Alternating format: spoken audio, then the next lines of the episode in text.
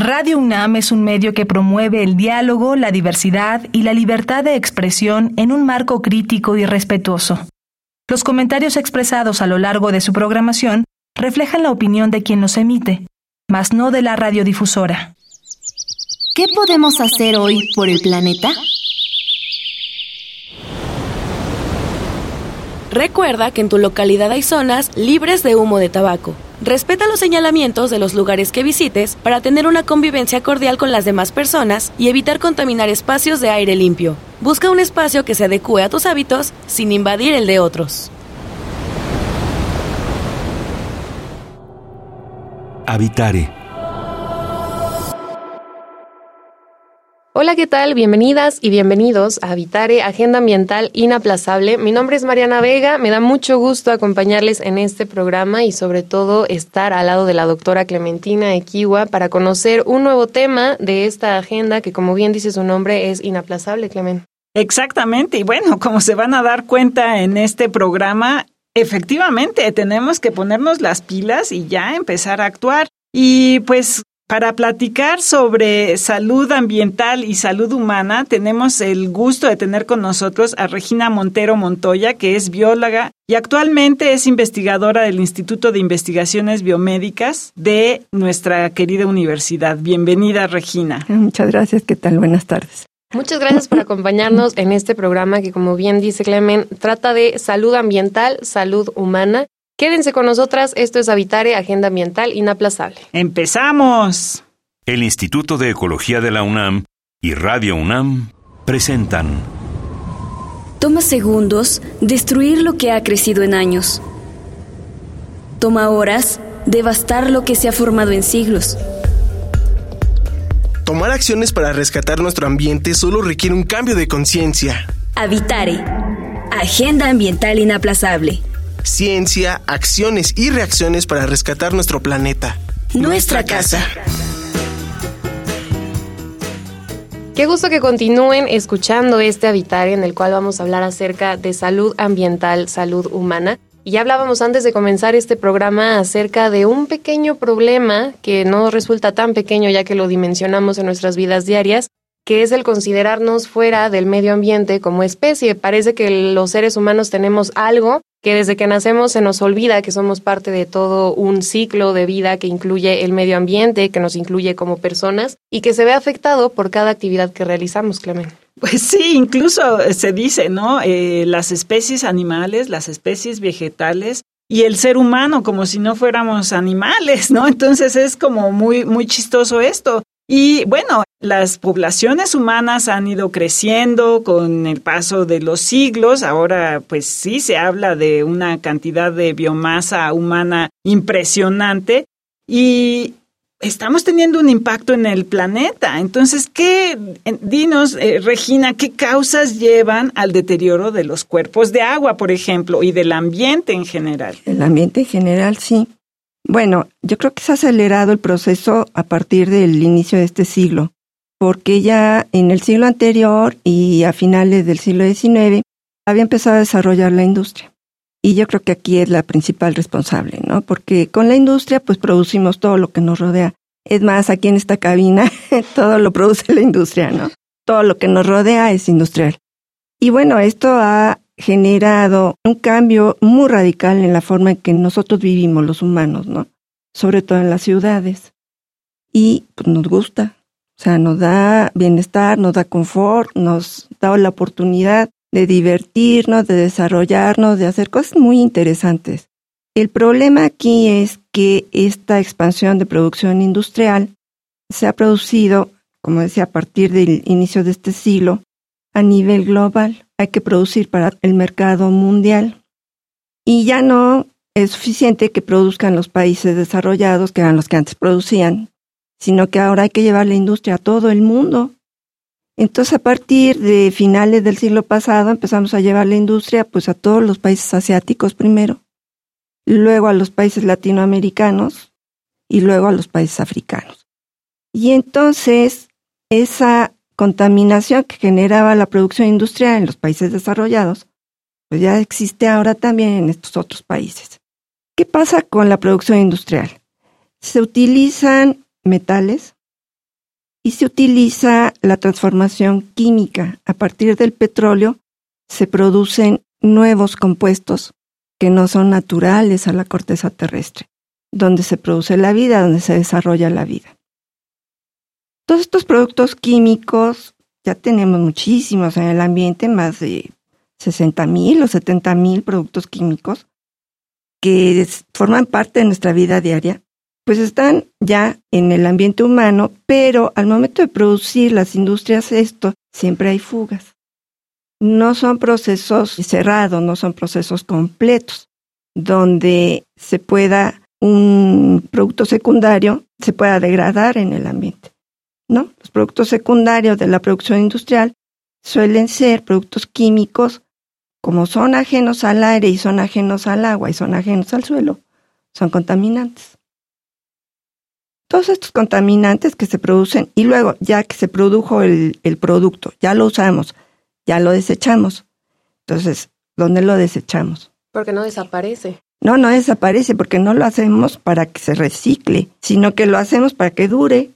Entonces, ya que lo dejamos de usar porque se le echa a perder la pila o porque se rompe la pantalla o porque cualquier cosa, se quemó la, los fusibles, etcétera. O ya no nos gustó, ¿no? Que creo que pasa muy seguido, que ya no te gusta y lo sustituyes por otro y ahí se queda. Eso es otra parte del problema. Eso es otra parte del problema. Pero bueno, llegan a su etapa final los productos y en lugar de que sean productos que se puedan reciclar en forma natural, como un cadáver en la naturaleza, estos productos se van acumulando y quedan en el suelo donde con la lluvia se lixivian productos químicos que van a dar a los ríos.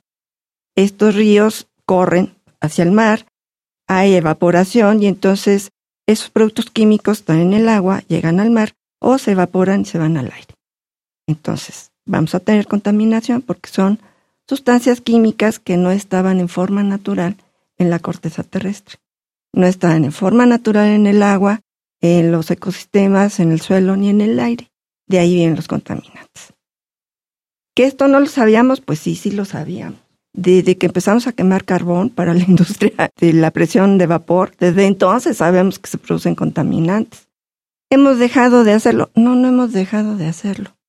Pero la manera en cómo se ha hecho en este siglo, en todos los países, y a producir todo lo que se pueda porque queremos cubrir el mercado mundial, porque nos urge cubrir el mercado mundial y queremos hacer muchísimo capital con eso, pues estamos acabando, uno, con los recursos naturales, porque para producir esa cantidad de cosas hay que quemar mucho combustible.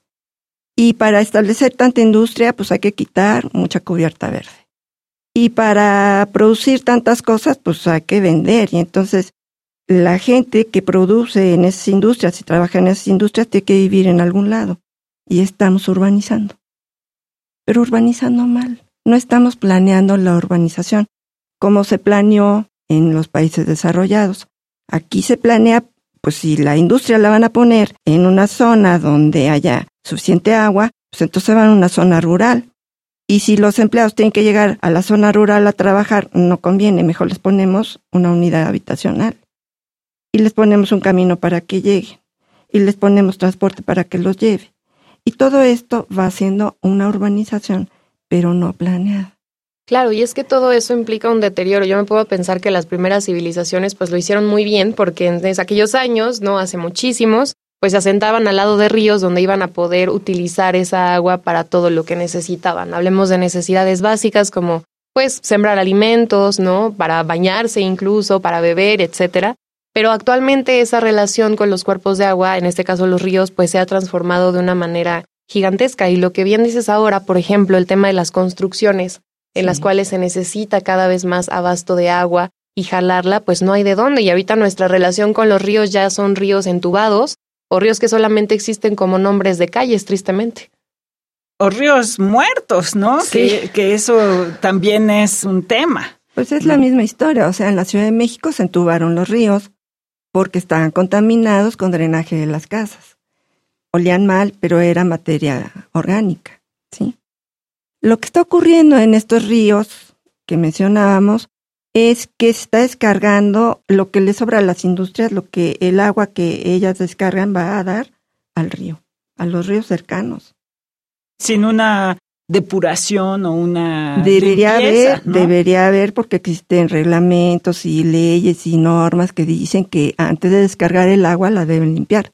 Pero allí tenemos muchísimos huecos en nuestra normatividad en nuestros reglamentos y legislaciones que permiten que las industrias cumplan con la norma pero contaminan terriblemente. Entonces qué está ocurriendo yo he trabajado en Tlaxcala en la cuenca del río Atoyac.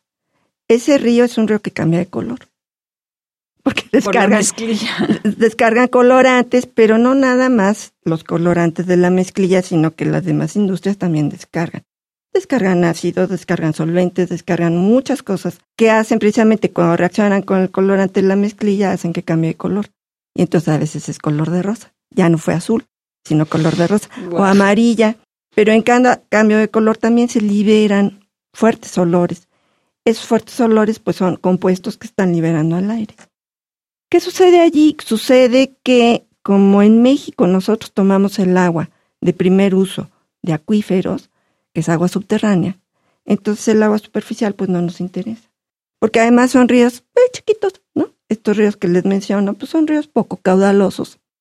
No son los ríos espectaculares de Europa, ¿no? Un Sena, un ¿no? No son lugares turísticos, ¿no? Que se cuiden como también un lugar a visitar. A veces pareciera que están solamente allí de adorno y nadie se encarga de ellos. Eran lugares de reunión de fin de semana para el picnic, sí, y sí tenían vida.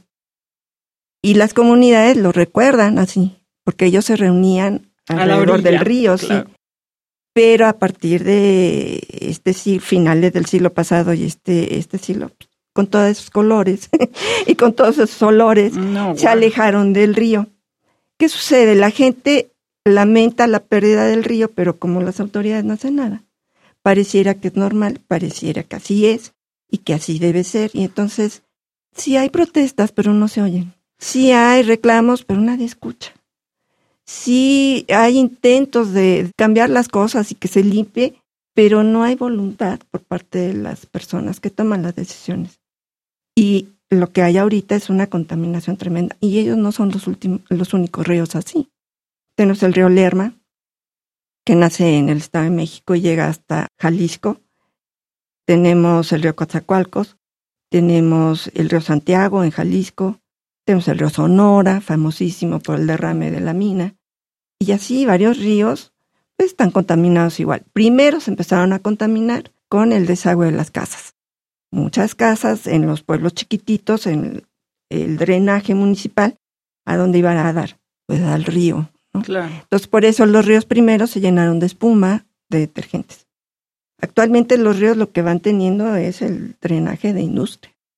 ¿Y qué pasa? O sea, ¿por qué la gente no suma, digamos, o por qué las autoridades no suman uno y uno, dos y se percatan de que esto puede ocasionar un problema a la salud humana, ¿no? Porque, pues, aunque esté el río a unos metros de nuestra casa, estos olores, estos colores y todo esto tiene un efecto en las personas que no Claro. estemos dándonos cuenta. No, sí, sí, sí, tiene un efecto allí en la cuenca, por ejemplo, y en los demás lugares, por ejemplo, en el río Santiago, en Jalisco, hay dos pueblos, Juanacatlán y El Salto, ¿no?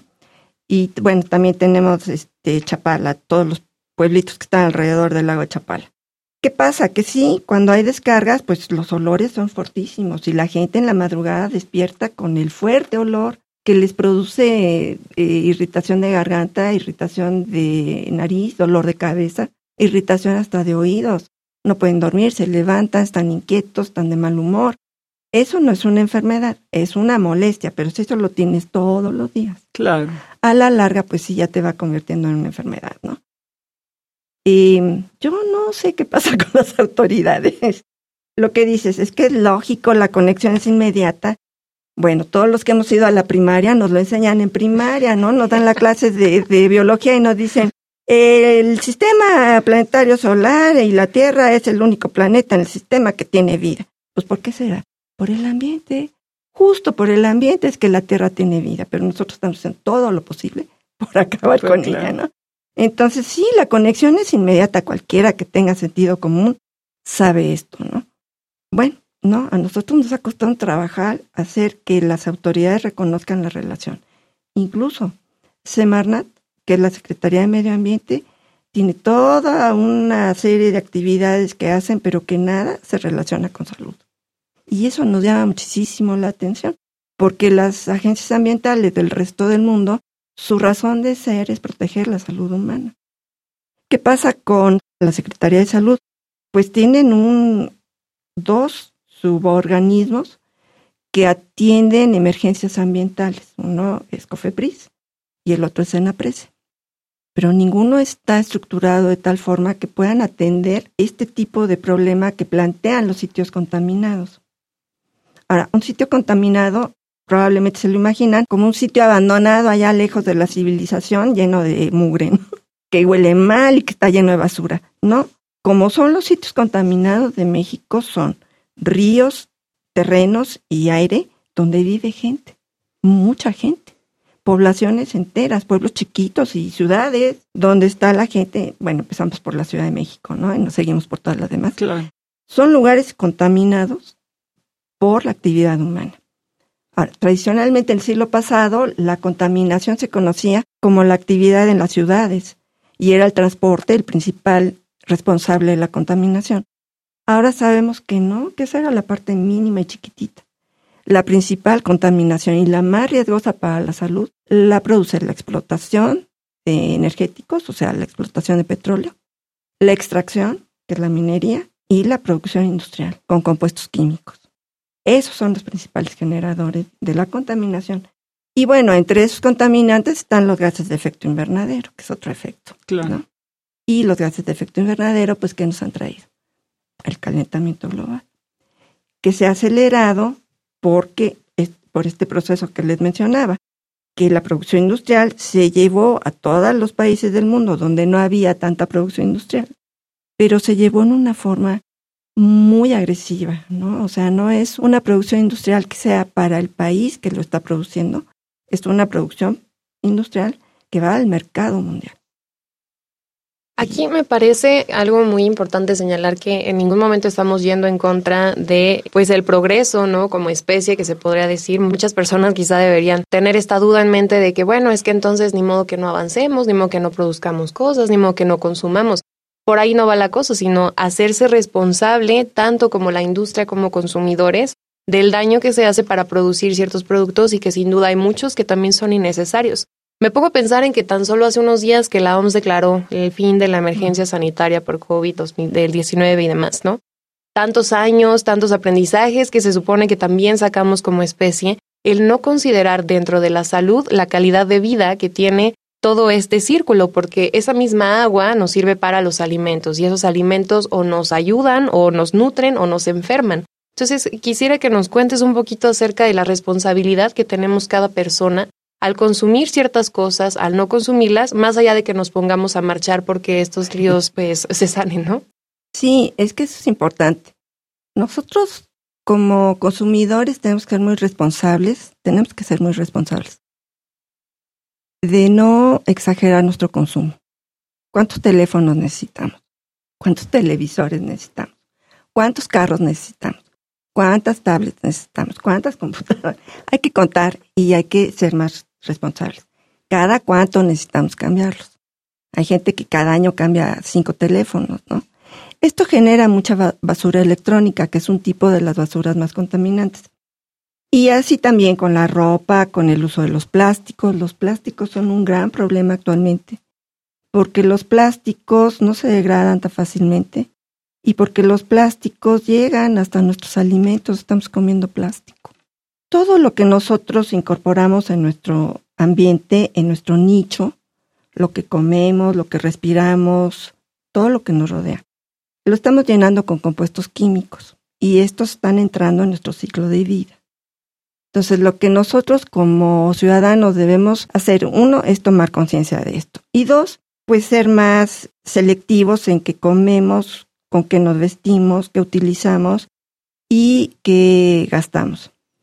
Ahora, con respecto a esto de contaminar tanto el ambiente, era porque la producción industrial tenía una salida abierta al ambiente. Actualmente ya se propuso la economía circular, que se está adoptando en los países más desarrollados. Y En México tenemos el primordio de la adopción de la economía circular. ¿En qué consiste? Consiste en que la industria no nada más produzca, sino que recicle, como hace la naturaleza. Claro. En la naturaleza no hay nada que se quede acumulado, todo se recicle. Si no estaríamos llenos de cadáveres, ¿no? no podríamos ni vivir. Pero bueno, este, de eso se trata, que en la industria tome ya los productos que ya llegaron a, su final y los reutilice, los desmonte, los recicle, las partes, las vuelva a utilizar, de tal forma que no se produzcan residuos que lleguen al ambiente. Claro, ese, ese es el, mejor remedio. ¿no? Esa es la solución. Para eso se necesita, bueno, se necesita nueva tecnología, se necesita desarrollo de nuevos procesos, se necesita que se organicen los municipios para ver cómo van a recoger esos productos junto con las empresas, ¿sí? Pero se necesita un trabajo en común, no puede ser una decisión de una sola persona, no puede ser la decisión de la industria nada más, no puede ser la decisión del municipio nada más, tienen que trabajar juntos. Y la ciudadanía tiene que colaborar regresando los productos, claro. llevando a los centros de acopio. Claro. Y bueno, antes de que ya se nos acabe el programa, porque bueno, como siempre, Mariana, aquí este, la vida se nos va rapidísimo. Cuéntanos un poquito qué haces tú, porque bueno, o sea, el panorama es realmente preocupante y yo creo que eso queda muy claro. Pero ¿qué haces tú en el instituto un poco para tratar de abrir los ojos, empezando porque el problema está ahí? Sí, sí. Bueno, como tiene efecto en salud, en el instituto lo que tenemos es el Departamento de Toxicología Ambiental. Pues nosotros nos fuimos enterando desde hace muchos años del problema ambiental que se venía y eh, lo que hemos hecho es desarrollar biomarcadores de efecto temprano de enfermedad, particularmente cáncer, que era lo más preocupante. Ahora sabemos que hay otras enfermedades que también son de, gran preocupación, como la enfermedad crónica renal, mm. que también es causada por la exposición a todos estos contaminantes ambientales como los metales y los compuestos orgánicos volátiles que son los solventes en general, ¿no? Este, entonces nosotros lo que hacemos es desarrollar estos biomarcadores y estudiarlos en grupos de personas que estén expuestas a estos contaminantes y ver en qué medida, con qué frecuencia se presentan estos biomarcadores para estimar el riesgo a la salud en estas poblaciones. Así empecé yo a trabajar en Tlaxcala, sigo trabajando con ellos He trabajado también para otros este, grupos, pero en eso consiste el trabajo que hacemos en el Instituto de Investigaciones Biomédicas de biomonitoreo de personas o poblaciones que estén expuestas y que corran riesgo de este tipo. Puede ser exposición a plaguicidas, puede ser exposición a, a radiación, incluso también, ¿no? Esos efectos también los hemos estudiado. Claro, y que no es cualquier cosa. Yo, por ejemplo, al escuchar la palabra toxicología, me pongo a pensar en cualquier película de algún desastre o alguna catástrofe en donde llegan todas estas personas vestidas de un traje para no permitir que nada se les meta y no estar en contacto. Pero hace un momento lo decías, hay poblaciones que están viviendo, por ejemplo, al lado de estos ríos, sufriendo estas consecuencias desde un dolor de cabeza que podemos irnos quizá acostumbrando, pero no deberíamos pensando en mejorar cada vez nuestra calidad de vida. Entonces me gustaría que nos compartas como poblaciones, ya sea que estemos en estos lugares o en el resto de las ciudades, cómo podemos ayudar a este trabajo que ustedes están haciendo. Ah, pues participando en los biomonitoreos. Cuando nosotros llegamos, los invitamos a que participen y les explicamos para qué son los estudios. Y, y, bueno, en general sí hemos tenido mucha participación. La gente siempre quiere eh, participar, porque además nosotros también les preguntamos cómo ven ellos el problema, conversamos con ellos, ¿no? Para reconstruir cuál es la problemática, no nada más llegar a hacerles estudios como conejillos de indias. es compartir con ellos su, su situación y hacer lo posible por llamar la atención de las autoridades. Porque los resultados de nuestros estudios nosotros se los hemos presentado a las autoridades. Nosotros los hemos promovido con las autoridades. Allí no hemos encontrado respuesta, pero también los promovimos con organizaciones sociales. Y las organizaciones sociales, pues ellas sí, se mueven, empujan, hacen cosas para que, se pueda oír y se logre. Por ejemplo, algo que logramos y que a mí me parece muy importante es que la Comisión Nacional de Derechos Humanos investigó una demanda que se hizo de la afectación a, tres municipios en la zona de la cuenca del Atoyac. E investigan por seis años pero finalmente emitieron una recomendación fuerte, porque es la primera que se emite en ese sentido, donde reconocían la importancia de la relación entre un ambiente y la salud. Por primera vez. Es, es por primera vez, claro. Por primera vez a nivel oficial. Porque antes hablábamos con los médicos y nos decían que no había nada. Con Semarnat hablamos y nos decían que el resto estaba perfectamente limpio. Es, impactante, ¿no? Y, da impotencia también, ¿no? Porque como hemos dicho, no sabes por dónde empezar. Aquí claramente se empezó viendo cuál es el problema, ya se determinó. Y eh, pues al final de cuentas, si las autoridades no, no actuaron, no tomaron alguna decisión que deberían haber tomado, pues al final de cuentas Derechos Humanos metió la mano, lo cual está muy bien. Y yo creo que eso puede ser un antecedente para muchos éxitos más. Así es, al final de cuentas lo que nos narras ahorita también es un gran ejemplo de que se necesita el trabajo, eh, que se involucre en todas las partes y que todas tengan esta conciencia en, pues, en pro de ir a una mejor vida, donde lo que está de por medio y siempre decimos lo más importante es la salud. Lamentablemente se nos terminó este programa de Habitare. Pero muchas gracias por habernos acompañado y por todos los que nos compartes en este tema de salud ambiental y salud humana. Pues muchas gracias y mucho gusto de haber estado con ustedes. No, pues igualmente, muchísimas gracias. Muchas gracias. Si ustedes se quedaron con alguna duda, con algún coraje atorado en torno a esto que acabamos de comenzar y si quieren participar, ¿por dónde nos pueden escribir y comentar, Clemen? Claro que sí, estamos en Facebook en Instituto de Ecología UNAM, en Twitter arroba y Ecología UNAM y en Instagram Instituto-Ecología UNAM. Y como siempre, le agradecemos al Instituto de Ecología de la UNAM y a Radio UNAM por la información, a Italia Tamés, Operación técnica de Francisco Chamorro. Producción de Lisbeth Mancilla y Paco Ángeles y en las voces les acompañamos la doctora Clementina Equigua y Mariana Vega. Les escuchamos en la próxima emisión de Habitare, Agenda Ambiental Inaplazable. Hasta la próxima. ¿Qué estás haciendo hoy por el planeta?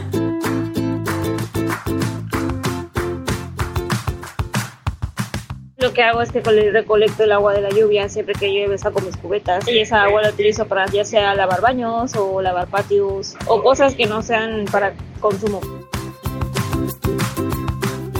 Visita ecología.unam.mx para obtener más información sobre el tema de hoy.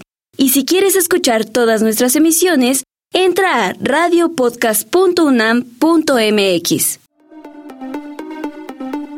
Radio UNAM y el Instituto de Ecología de la UNAM presentaron Habitare, Agenda Ambiental Inaplazable